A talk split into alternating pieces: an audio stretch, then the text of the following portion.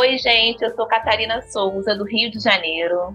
Eu sou a Patrícia Ramos, de São Paulo, e o nosso objetivo aqui é promover diálogos em um espaço seguro e acolhedor para conversarmos sobre questões de gênero e direitos humanos e pensar no Brasil que nós queremos para as nossas mulheres e meninas.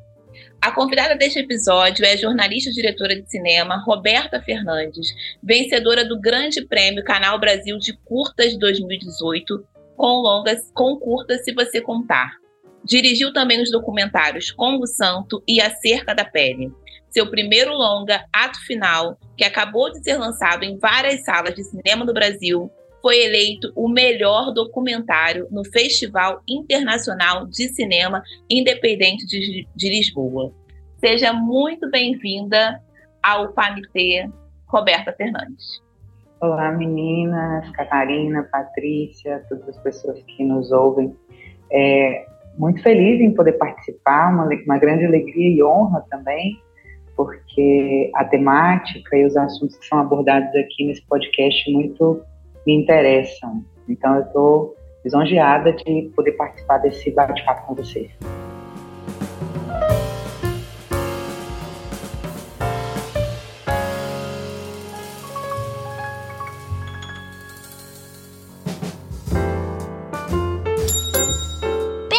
Você está ouvindo Pamité Basquete.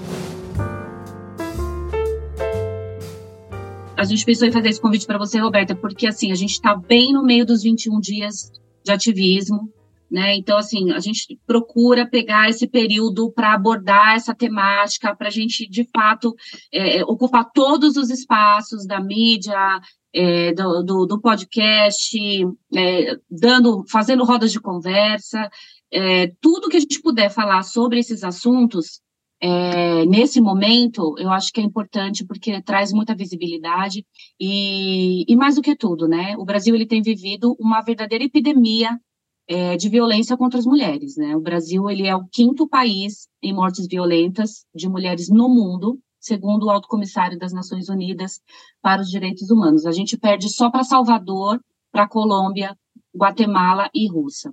Comparando isso com países é, desenvolvidos, por exemplo, aqui no Brasil se mata 48 vezes mais mulheres, por exemplo, do que no Reino Unido.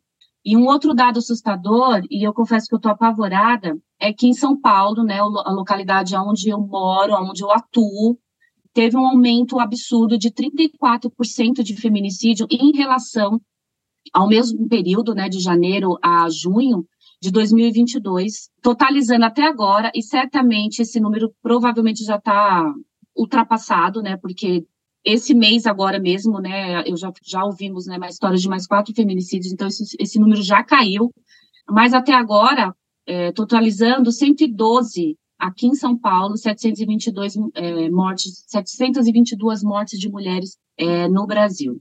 Então, fala um pouco para nós, Roberta, é, o porquê que você decidiu, primeiro, né, o porquê que você decidiu abordar esse assunto sobre feminicídio, logo assim no seu primeiro longa, né, mesmo fazendo vários trabalhos, né, é, disseminando aí documentários, né, trazendo sempre, pontuando sempre, né, quase sempre direitos humanos, sempre falando de assuntos muito delicados. Por que que no seu primeiro longa agora você decidiu falar é, sobre feminicídio?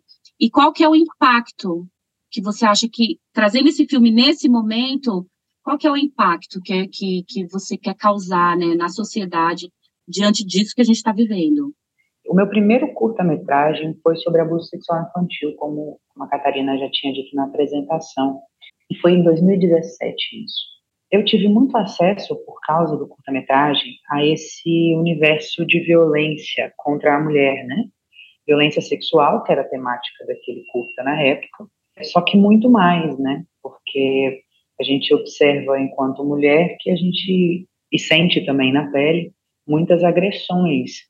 É, o aspecto da violência psicológica estava presente naquela época também pela temática do filme, é, violência, é, como eu falei, sexual que já era tema do curta, violência física que também era um contexto bem presente na realidade daquelas meninas que me deram entrevista na ocasião.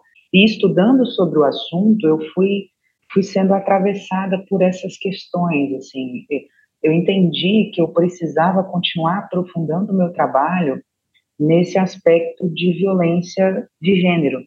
E eu moro no Espírito Santo. É um dos estados em que mais mulheres são mortas por seus parceiros ou ex-parceiros, né? Parceiro é uma palavra curiosa também, né?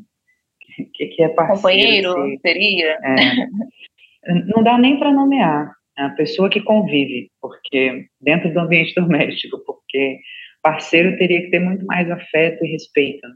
E, enfim, não é o que acontece quando essas mulheres são mortas ou vítimas de violência. E aí eu achei que era importante, então, caminhar nessa, nesse desdobramento da, da violência. E aí eu decidi estudar sobre a violência doméstica e, e, fui atravessada pelo feminicídio, porque a questão é que o feminicídio mata as mulheres, mas antes dele há uma série de outras violências contra a mulher. E aí a gente entende que, que nessa escalada das violências, a gente tem que conseguir interromper de alguma maneira para que não chegue nesse ato final, né? Que inclusive é o título do, do filme. É, e aí eu decidi, não, vou, eu vou fazer um filme sobre feminicídio, um documentário sobre feminicídio. Só que eu já me coloquei um problema nessa, nessa ideia, porque se é documentário, como é que eu vou ter acesso às vítimas desse crime? Não tem, né? Porque infelizmente elas morreram. Aí foi então que eu tive que é, trazer alguns dispositivos que pudessem ajudar a construir a estrutura do filme que tratasse então sobre a temática da morte é, de mulheres por questão de gênero, que é o feminicídio. E aí o impacto que eu pretendo causar é, é complicado, Patrícia, porque você trazia muitos muitos dados, né? Na época que eu fiz o Se Você Contar, eu era incomodada por um dado absurdo, que também era subnotificado, que era um da OMS, que apontava na ocasião que uma em cada cinco mulheres no mundo já foi vítima de abuso sexual infantil. Uma em cada cinco no mundo. Só que como é um dado subnotificado, porque a gente sabe que a denúncia desse crime é muito rara, porque o crime acontece dentro do ambiente intrafamiliar, e aí para se denunciar uma série de questões, eu, eu falei, não, a gente, eu tinha que fazer alguma coisa. E aí, naquela ocasião, a gente exibiu o filme em muitos lugares. E eu pude observar que ele contribuía não só para que as pessoas falassem é, sobre os seus casos, como também denunciassem. A gente teve um, um fato em uma das exibições do filme, numa escola do interior aqui, que depois que eu saí, a aluna foi e falou com a professora, fez uma denúncia que ela sofria assédio do professor. E aí elas conseguiram fazer um, uma denúncia, oficializar a denúncia, e esse professor foi exonerado. Então, assim, é, eu poderia falar sobre muitas, muitos objetivos, né, muitas intenções com o filme, só que é urgente refletir sobre a violência contra a mulher. E eu acredito muito que o, a arte tem o poder de causar uma reflexão, é, de provocar alguma mudança, é, seja em quem assiste, pela via do desligamento de um relacionamento abusivo, né, que também é possível, mulheres que possam assistir, que se sintam encorajadas por aquelas que estão dando os seus depoimentos no filme, seja também pela via da sociedade em geral e, de agressores, né, que podem revisitar os seus comportamentos. Eu acredito e espero que o filme contribua com qualquer coisa, porque, como eu disse, é urgente. Então, se a gente contribuir com um pouquinho, eu já vou ficar bem satisfeita. Falta tanto, então qualquer diferença para mim já vai ser significativa.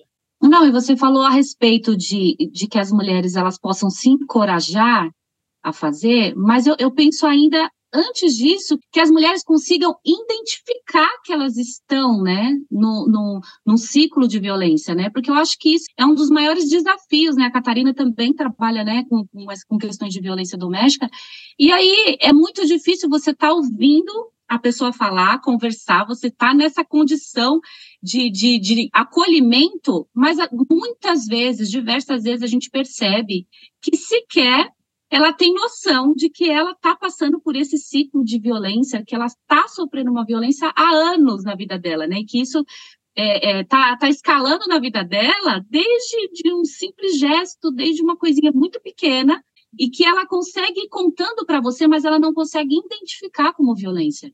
Então, o filme, eu acho que ele causa esse impacto também da, de você ouvir outras histórias, né? Encorajar aquelas que já estão ali, né? Pronta para tomar uma decisão, mas mais acho que mais do que isso é trazer essa parte educativa mesmo da pessoa se entender como uma pessoa que está naquela condição, que ela é vítima também. É importantíssimo. Curioso você estar tá falando isso, porque é real. Eu lembro que as meninas, eu exibi esse filme na pré-estreia aqui no Espírito Santo para as mulheres que me deram entrevista, né? Só que elas não tinham visto ainda o trabalho que as atrizes fazem no filme, porque esse filme ele é costurado com depoimentos de mulheres vítimas de violência que escalam, como eu falei, a progressão. Tem relatos de violência psicológica, violência física, e vai aumentando, né? Violência patrimonial e até tentativa de feminicídio. E é, esses depoimentos são amarrados com atrizes no palco, com essa parte subjetiva também dessa escalada e dessa progressão. Quando eu exibi, exibi esse filme para as meninas que me deram entrevista, elas disseram assim, Roberta, como eu me identifiquei? Me identifiquei naquele momento em que as meninas estão tentando sair, né, em que as atrizes estão tentando sair. Era isso que eu sentia. E aí você dizendo, né, a, que é anterior, que ele é didático também para quem está passando nessa fase inicial e não está percebendo, para quem como eu falei, o filme faz essa escalada, mas ele mostra no início as pequenas dominações e manipulações do agressor, né? A sutileza do, da, da construção de manipulação que, que os agressores desenvolvem com as mulheres, né? Essa esse esvaziamento de sujeito, né? Tipo, você você vai perdendo a, a sua identidade de mulher, a sua autonomia aos poucos. E é como você disse, o filme ele é didático nesse lugar, porque ele vai mostrando um pouquinho como que isso começa. Ah, não pode usar esse batom porque está muito exagerado. É, ah, para que que você está falando com essa menina, com essa sua amiga que é desse jeito? Ou não, você não vai nesse lugar, porque eu não quero que você vá. E a naturalização da violência e da dominação do homem sobre a mulher é tão forte que é o que você falou, a mulher não percebe que ela está dentro de um ciclo que se constrói com o abusivo.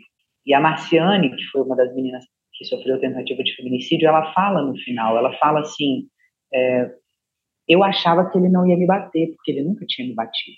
Ele só me xingava, ele só me privava de algumas coisas. Só que aí quando ele tentou, ele quase assassinou ela. Né? Então essa informação ela é essencial para que aquelas que estão no início desses relacionamentos abusivos possam identificar esses traços que parecem sutis, mas eles estão lá e eles revelam um agressor por trás dessas atitudes.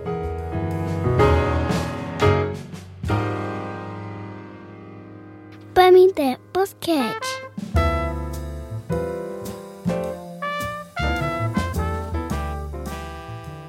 Eu, eu e Patrícia, a gente atua né, com essa questão de violência. Eu atuo online, também trabalhei aqui no Rio, é, no núcleo de violência, na periferia. Então, a gente verifica essas amarras, né, essas dominações.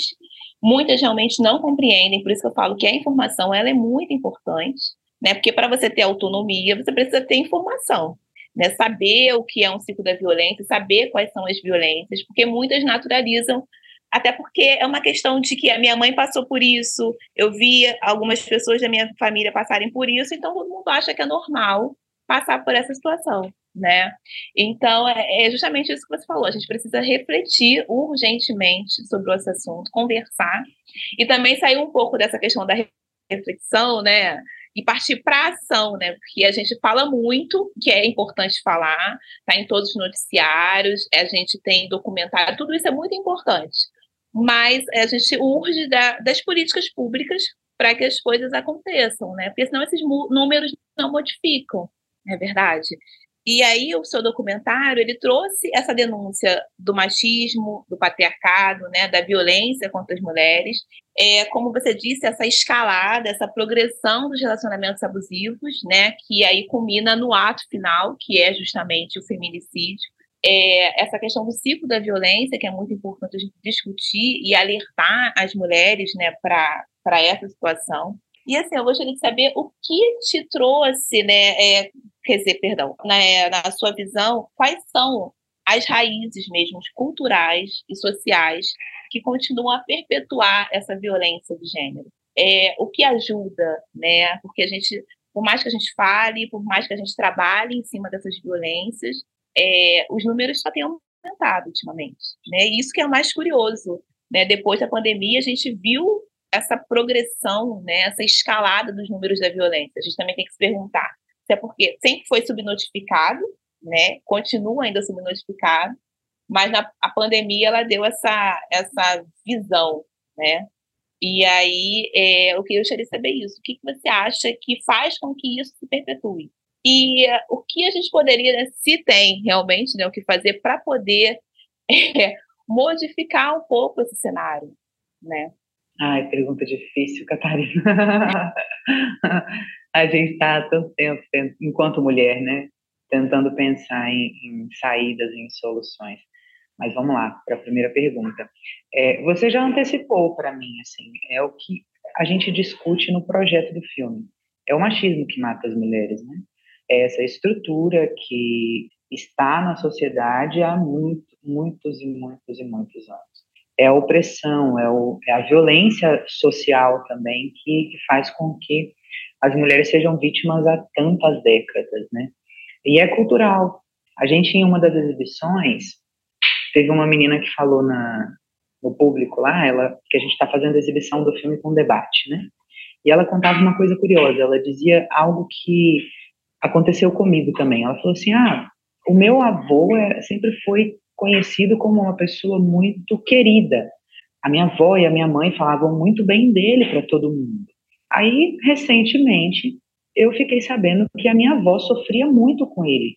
Mas eu tenho, eu acho que ela 28 anos. Eu tenho 28 anos e eu nunca ouvi essa parte na história do meu avô, de que ele era é, machista, violento com ela, agressivo.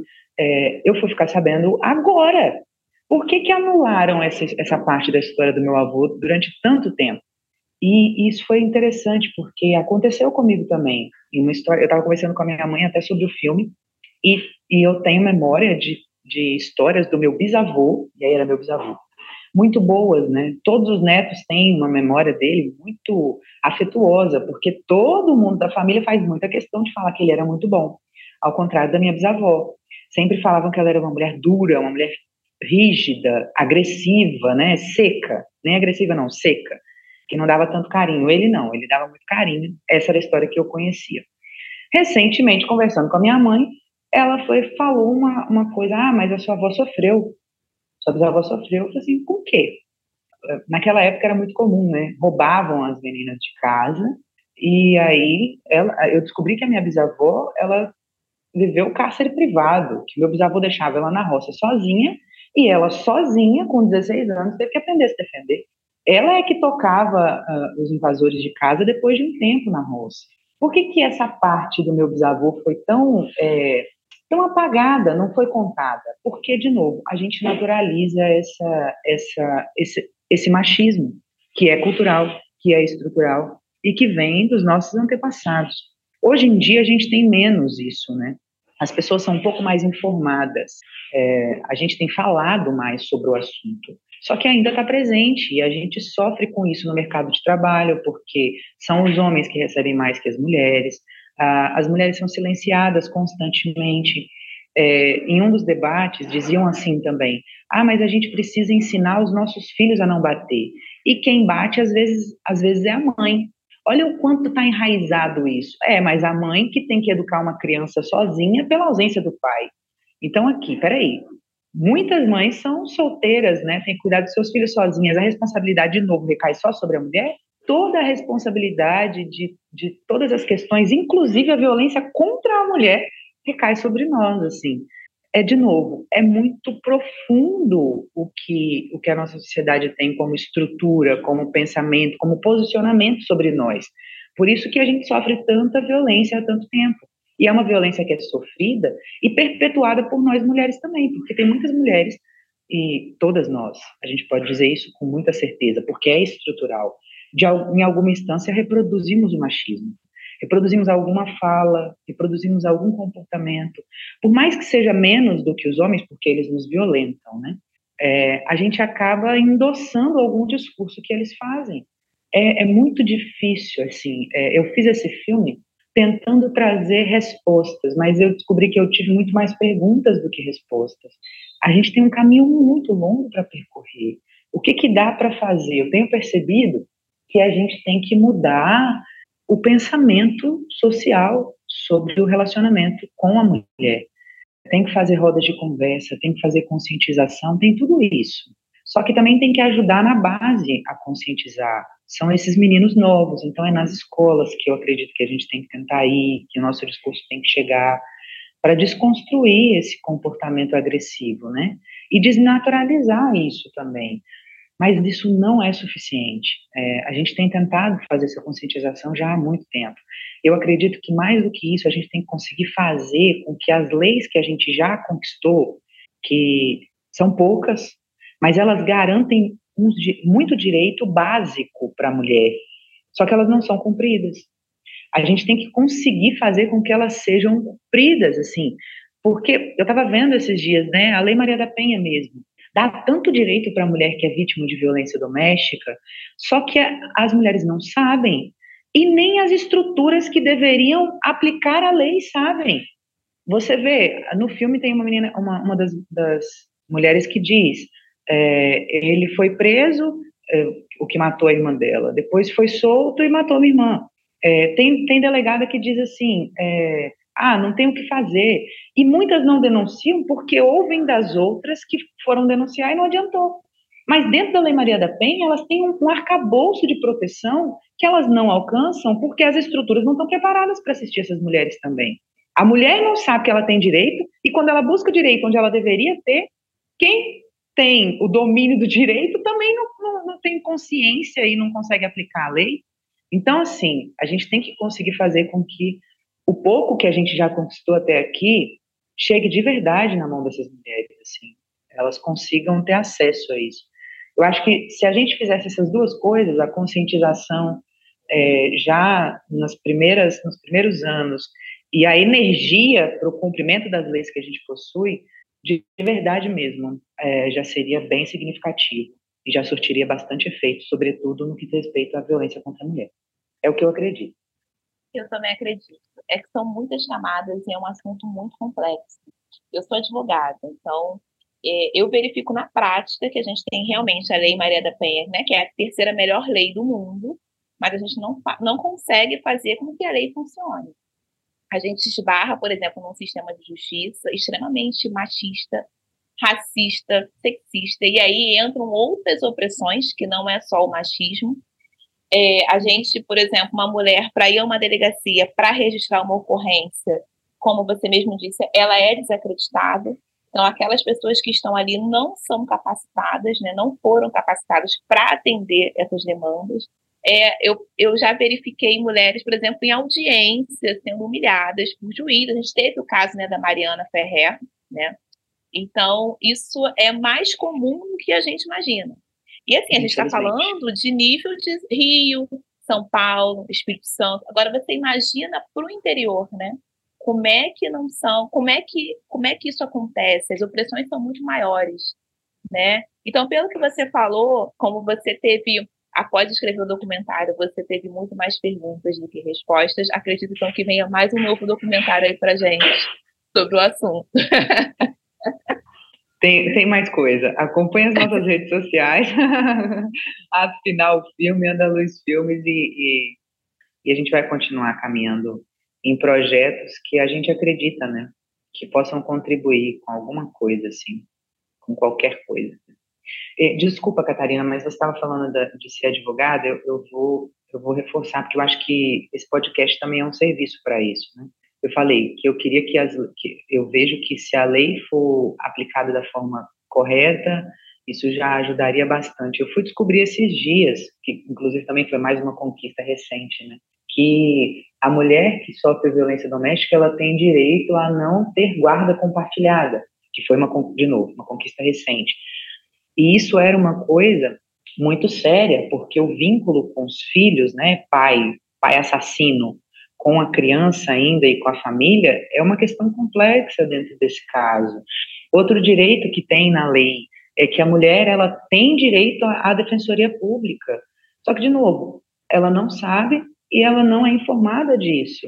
ela tem direito a conseguir asilo, conseguir alguma proteção, dizendo, olha, é, eu estou sofrendo ameaça de morte, me socorre, né? Me tira, enfim, tem direito a pedir que, que a polícia intervenha e que vá lá retirar os bens dela de dentro de casa com acompanhamento. São muitas coisas que são possíveis. Tudo bem que tudo que eu disse parece pouco ainda dentro de um relacionamento tão grave quanto esse, mas já já é já é muito para uma mulher que está passando por uma situação como essa que precisava de ajuda. Só que ela não sabe que ela pode e que ela tem acesso e que deveria ter direito a isso. E de novo, quem poderia aplicar tudo isso também não, não contribui e age com preconceito e desacreditando do discurso, da história. Mas também nem todo lugar tem, né? Por exemplo, a mulher tem direito ao abrigo. Aqui no Rio de Janeiro, na cidade, na capital, a gente tem um abrigo sigiloso, ou dois, um eu sei que é certo, que é da prefeitura. É um abrigo para a cidade do Rio de Janeiro. Então, assim, não é tão simples chegar no abrigo. Né? Então, eu trabalhava na rede, né? Que eu trabalhava no núcleo de violência doméstica, para essa mulher chegar até o abrigo, é, é tipo assim, é aquele critério que você vê que realmente ela está correndo risco, que ela pode vir a ser morta por ele. Só que às vezes ele não dá esse indício e ele pode vir a matar essa mulher. Por quê? Porque a gente não tem vaga no abrigo para todo mundo, entendeu? Então, assim, são essas questões que fazem com que a lei não avance. A guarda compartilhada é a mesma coisa. Agora saiu essa lei que não necessaria, não, não tinha necessidade porque se você entende o que é violência de gênero, se os juízes, né, se a justiça tem que é, aplicar de acordo com o protocolo sobre perspectiva de gênero, que é um protocolo que agora é obrigatório, né, que o Conselho Nacional de Justiça agora colocou como obrigatório, é, mesmo assim precisou sair essa lei. E aí, mas começam algumas coisas, tá? Ela não vai ter a guarda compartilhada, mas e a parte da convivência do pai com a criança? De qualquer forma ela não tem a guarda, mas o pai precisa conviver. E como é que vai ser feito isso? Então, assim, a gente olhou por uma parte, mas o outro lado ainda continua descoberto, sabe? E aí a gente ainda tem isso, juízes que falam, olha, eu tenho um protocolo, mas eu vou aplicar se eu quiser aplicar. Então, assim, é uma guerra que a gente né? trava. Exatamente. Então, assim, a gente que trabalha com advocacia, com perspectiva de gênero, feminista, é guerra todos os dias, sabe? É uma luta diária para conseguir fazer valer os direitos das mulheres. E aí elas acabam ficando desacreditadas em, em, denunciar, porque muitas vezes elas sabem que elas têm esse direito na lei, mas elas não vão conseguir. E não é por culpa da gente, é por culpa de um sistema. Do né? sistema. Assim, é a estrutura. Sim. É, pois é, tinha que ser uma coisa muito casada, né? Porque, de novo, tá no papel da lei, que é direito, mas aí quando você consegue um direito, levantam-se as burocracias.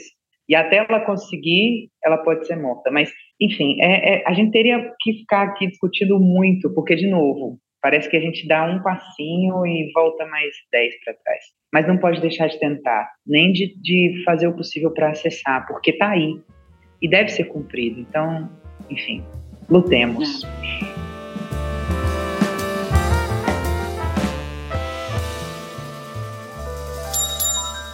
Bem-vindo! Você está ouvindo Pamité Basquete.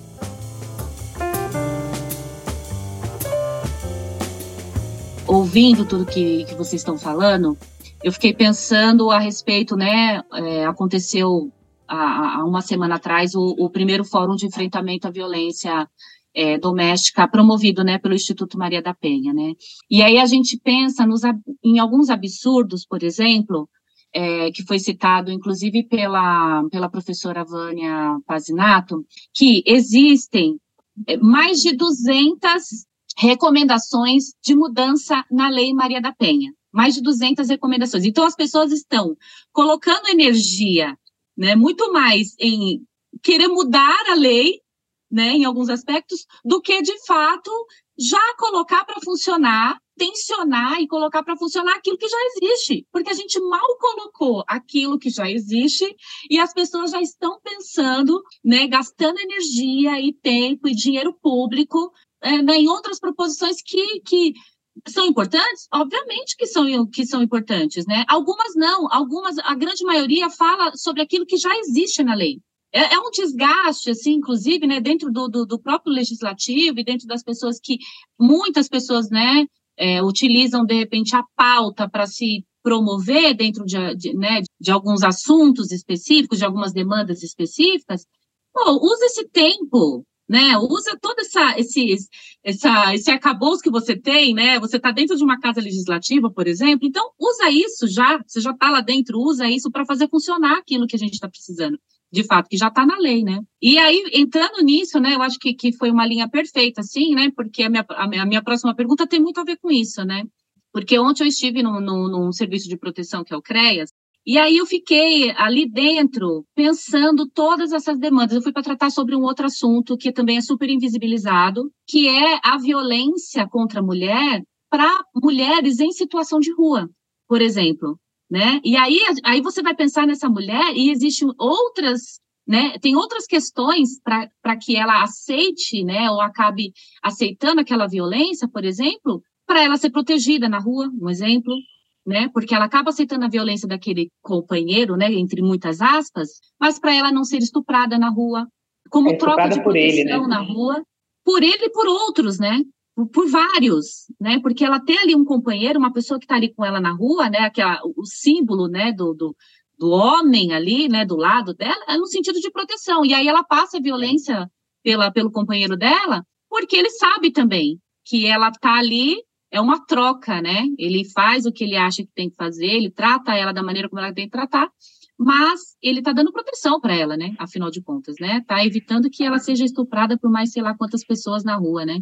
Mas enfim, pensando nessa rede de proteção, eu fiquei imaginando o quanto vários serviços, né? O quanto o filme, o documentário, o quanto a cultura pode ser trabalhada né, de forma interligada com vários outros serviços, por exemplo, educação, assistência, e, e o quanto isso é importante para alcançar tanto a, as usuárias, quanto capacitar também e trazer esse olhar mais, mais, mais sensível, né, sensibilizar também é, as pessoas que estão né, atendendo nos serviços, né? Então, tanto as usuárias quanto os próprios funcionários que, que, que estão nesses serviços, né?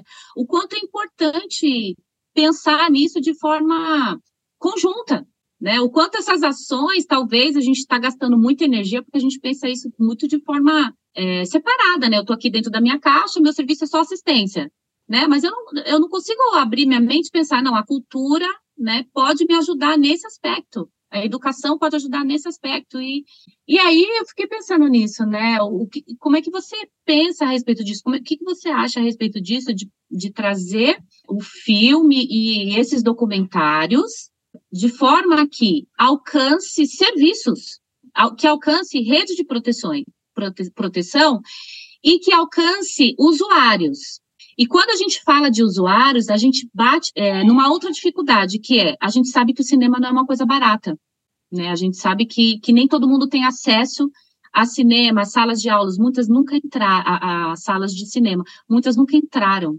E a gente sabe que, que elas precisam estar lá dentro, vendo esse filme, né? Então, como é que você pensa a respeito disso, né? De viabilizar a cultura, o filme, documentários, o, como que pode ser feito isso, né? O que, que você indica para a gente, né, que está nos serviços? Como é que a gente pode facilitar a cultura para as usuárias e para os serviços de, de, da rede de proteção?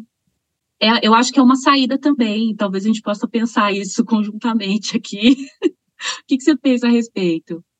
Primeiro, parabéns pelo trabalho com as mulheres em situação de rua. Quando a gente olha para essa situação, é, é interessante que a gente está dentro do, dos 21 dias e que ele se encerra no Dia dos Direitos Humanos. Né? Quando a gente olha para a situação das mulheres nessas condições de vulnerabilidade, a gente percebe que há, há tanta falta de direito aí que a gente tem que não, não sabe nem por onde começar. Mas é muito importante que tenha-se uma assistência para essas pessoas nesse lugar, porque é o, o retrato do que a nossa sociedade faz. É exatamente o que acontece com a nossa indiferença ao direito, com a nossa indiferença ao ser humano, com a nossa forma de se colocar no mundo. E aí eu penso em classe social, enfim, em todas as outras as outras esferas da sociedade, né? Como nós somos cruéis. Enfim, vou fechar parênteses só para esse comentário, mas Vou voltar um pouquinho antes, no início do que você dizia, que era o que a Catarina estava debatendo também, o judiciário, né? A gente esbarra em tantos problemas e a lei e a energia que, que as instituições que já estão pensando sobre o assunto é, ficam tentando resolver, tentando resolver, tentando dar uma solução, mudando, fazendo uma alteração, fazendo outra, porque o, o real objetivo é que as pessoas se conscientizem, que elas entendam que isso é um problema. Só que, de novo, parece que chove no molhado, né? Que a gente está tentando criar alternativas para o que é óbvio. A Catarina teve uma fala muito feliz ali. Ela falou assim: é, passa pelo bom senso. Nem precisava ter algo assim, porque é óbvio que as mulheres têm um vínculo de pai e filho, e isso é um problema, porque elas são agredidas, violentadas e assassinadas por esses homens que são os pais dessas crianças. Gente, vamos lá, essa lei tem que. É, é, quem está aplicando ela tem que entender que tudo isso está relacionado ao mesmo ponto. O problema é que não entende, porque não acredita nem que isso é um crime. É muito profundo e isso dá uma certa angústia em quem está lutando pela causa, né? Você fala, meu Deus, a gente não vai sair do lugar. Porque, de novo, a gente está aqui se desgastando em uma lei que é óbvia, que está dizendo que é sério o problema, e a gente está querendo fazer com que outras pessoas que não acreditam que isso é crime entendam de outra maneira. Então, a gente está, enfim, ah, eu fico muito revoltada. Mas é, é, esse, é esse o problema. E aí, o que que, enfim, o que que eu. E aí é só uma indignação mesmo, vou fechar outro parêntese, para ir então para a sua resposta. Do que que a gente, enquanto estrutura, pode fazer unindo forças, né? Olha, o filme, ele é caro, como você disse. E fazer cinema no Brasil é muito difícil. Mas uma vez que ele está feito, como é que a gente faz com que pessoas assistam, com que pessoas tenham acesso? Na democratização do acesso. Tem algumas formas. Aqui na empresa, porque eu sou sócia da Andaluz Filmes, que é produtora desse documentário também, a gente gosta de exibir os nossos filmes em escolas, na comunidade, é, no, no, nos lugares onde ele não chegaria, porque nem toda cidade no estado tem cinema. E aí a gente colocava, a gente colocou numa plataforma, que era Videocamp na época, e ela fazia com que o filme fosse visto por muita gente, assim, ela liberava o acesso ao filme sem quebrar o contrato de licenciamento, porque tem vários contratos e uma questão também complexa é, no fazer documentário. E depois do tempo dos licenciamentos, a gente disponibiliza os filmes na internet. Só que disponibilizar na internet, de novo, nem todo mundo tem acesso. Como é que a gente faz então? É, a gente vai nas comunidades. É, uma coisa que a gente está fazendo com a comercialização desse filme, e que eu acredito muito que funciona, é uma distribuição de impacto. A gente conseguiu em Salvador, em São Paulo, recentemente em Belo Horizonte, que eu estava lá, fazer com que esse filme fosse visto pelos multiplicadores, né, pelas pessoas que atuam com a causa e que assistem mulheres nessa situação, ou que tenham o, o impasse pelo outro lado, pela via da, do judiciário, por exemplo, né. A gente então fez as exibições para essas pessoas e a gente está vendo que funcionou e também para muitas assistidas. A gente também fez um, uma ação aqui no Espírito Santo de levar a comunidade para o cinema. Porque se elas nunca foram, por que, que a gente não pode levar elas então para lá? E aí a gente abriu para a comunidade de Jardim da Penha, que é a maior parte das entrevistadas do filme, elas são dessa, dessa comunidade. Uma comunidade periférica, é, a gente conseguiu ônibus para esse pessoal e a gente encheu o cinema com, com as pessoas da comunidade. É possível, só que você tem que trabalhar para conseguir fazer isso, né? Além disso, depois dessa fase comercial do filme, eu pretendo, de, de verdade mesmo, fazer com que esse filme seja visto por muitos homens, então eu pretendo fazer uma sessão só masculina, pretendo fazer uma sessão só com militares, só com é, advogados. Claro que é depois dessa fase que é muito importante, porque, como eu disse, fazer cinema é difícil e um cinema feito por mulher, né? É, é raríssimo encontrar mulheres diretoras. Então é muito importante que esse filme tenha um bom desempenho comercial nas salas de cinema. Por isso, gente, se está na sua cidade em cartaz, vai lá assistir para dar essa força. Porque mais mulheres precisam ocupar essa, essa cadeira de direção. Mais mulheres. O filme ele é feito por mulheres. A, a equipe toda é feita de mulheres. A equipe do set, a montadora, tem um ou outro homem, mas eles ocupam uma função secundária. que é muito difícil encontrar isso também no documentário e foi muito no, no cinema e foi muito difícil executar isso. Mas eu consegui, consegui que a diretora de fotografia fosse mulher, a técnica de som fosse mulher é, e mulher preta. E, e, aí, ah, mas isso é deveria ser comum, não precisava falar sobre isso. E eu não falo, tá? Eu sei. E aí, isso é suficiente, mas isso tinha que ser comum. Só que não é fácil, porque essas pessoas não têm espaço para estarem nesses lugares. Então a gente também precisa conceder esses espaços. E o filme tem a potência que tem.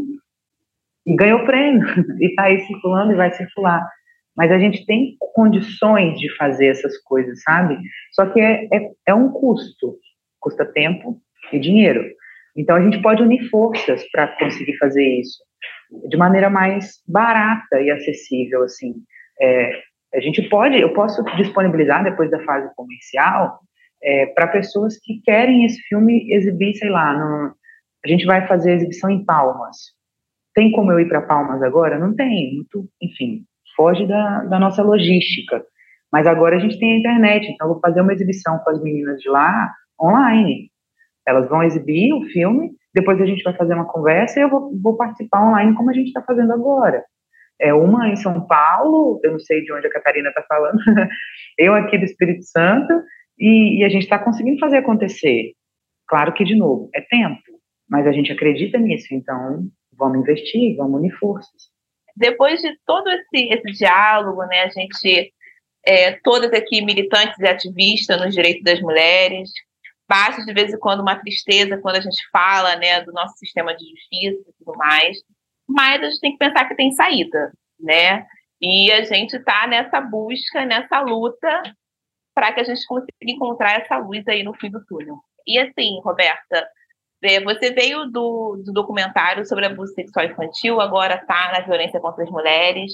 E qual é o recado que você deixa para essas mulheres, sabe? Porque a gente falou de tanta coisa aqui, inclusive algumas coisas que realmente dão um desânimo, né? Mas que é, infelizmente, a nossa realidade. Mas é importante a gente também deixar um recado, né? Uma mensagem para essas mulheres, não só para essas mulheres, mas para as pessoas que atuam em prol dessas mulheres, né?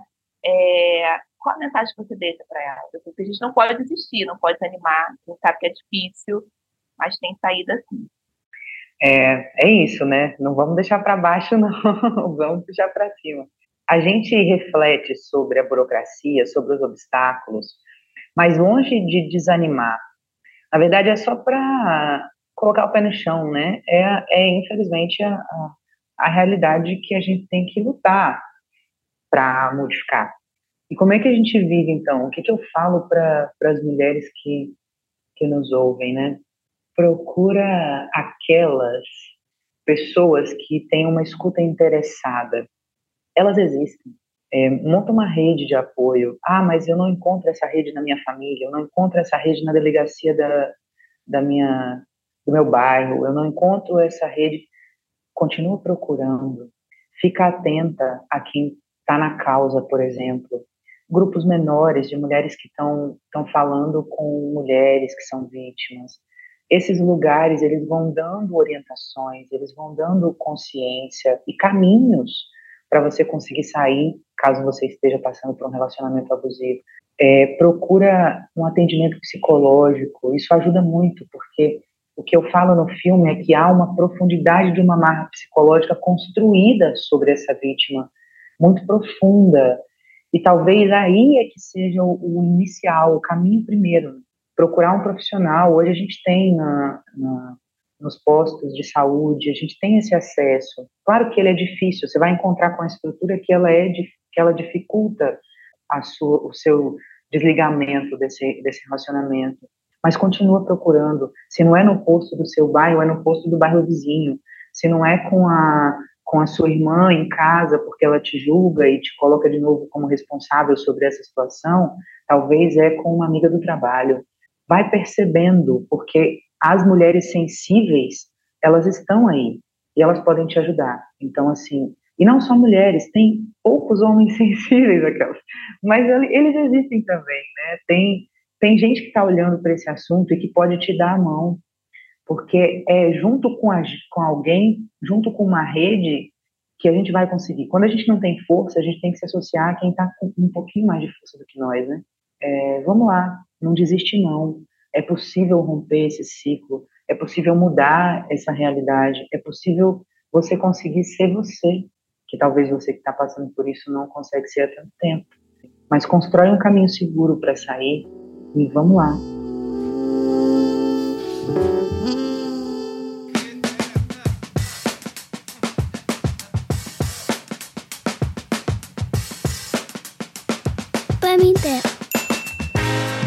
A gente já está indo para o final. Passaríamos horas pensando soluções, novas práticas, colocando nossa nossa energia, né? Colocando nossa a nossa solidariedade, né? A nossa empatia. Passaríamos horas fazendo isso. Eu estou super feliz de você ter aceito o nosso convite, né? Provavelmente deve subir nos próximos dias já na plataforma. A gente vai divulgar bastante, a gente vai mandar é, para Maria da Penha, inclusive. Né? Espero um dia a gente poder fazer um encontro entre nós, né? Seria e, maravilhoso. Sim. É, eu queria saber como é que encontro, as pessoas... levem a minha blusa, tá? Quando for encontro, ah! levem a minha blusa, porque eu tô sem. A minha da Sheila. tá ah, mas enfim, Roberta, como é que as pessoas te encontram? Como é que elas podem também ajudar outras, né? Outras pessoas que vão ouvir esse podcast, então poder público, em quem vai chegar esse podcast, de que maneira pode ajudar a impulsionar, de que maneira pode ajudar a divulgar, como é que as pessoas têm acesso à Andaluz, né? Como é que faz para encontrar vocês? É, deixa aí as suas redes sociais, seus, suas redes de contato. Fica à vontade para falar, para deixar os seus recados aí.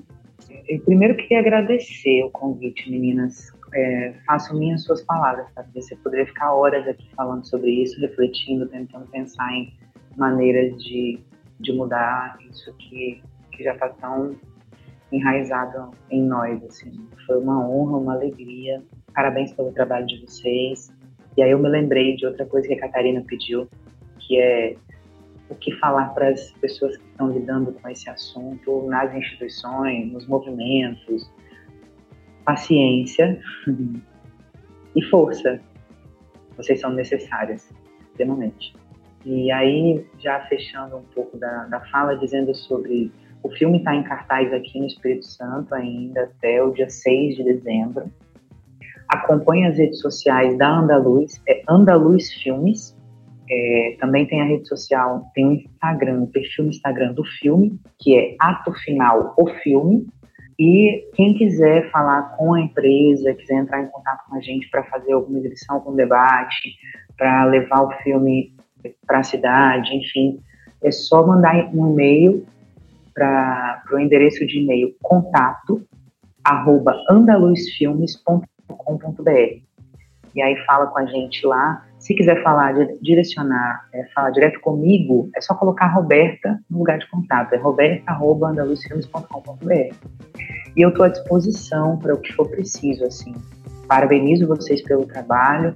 Vamos divulgar esse material e também o material do filme, porque ele vai sensibilizando, né? Teve, a gente teve uma experiência interessante de uma das atrizes falar com a gente que uma mulher procurou ela por causa do trailer uma mulher que sofria violência. Enfim, ela mudou de casa. Foi um processo bem interessante, assim, o que aconteceu e foi só com material de divulgação do filme.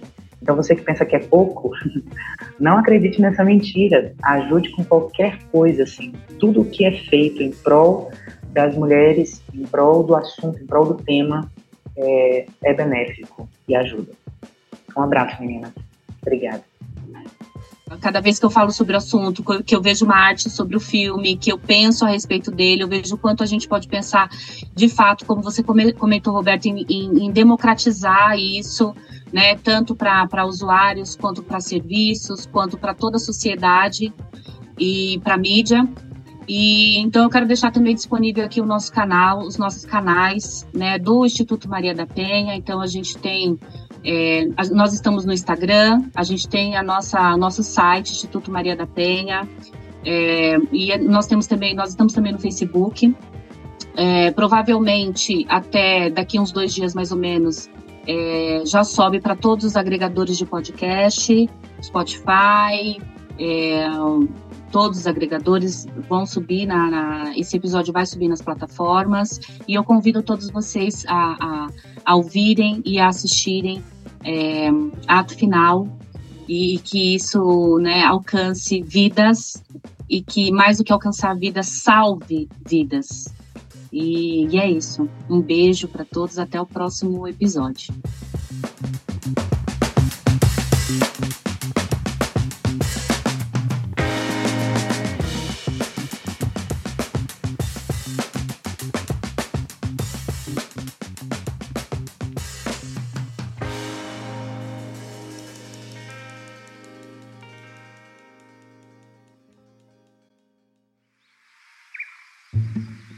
Este episódio foi editado pela Nabecast.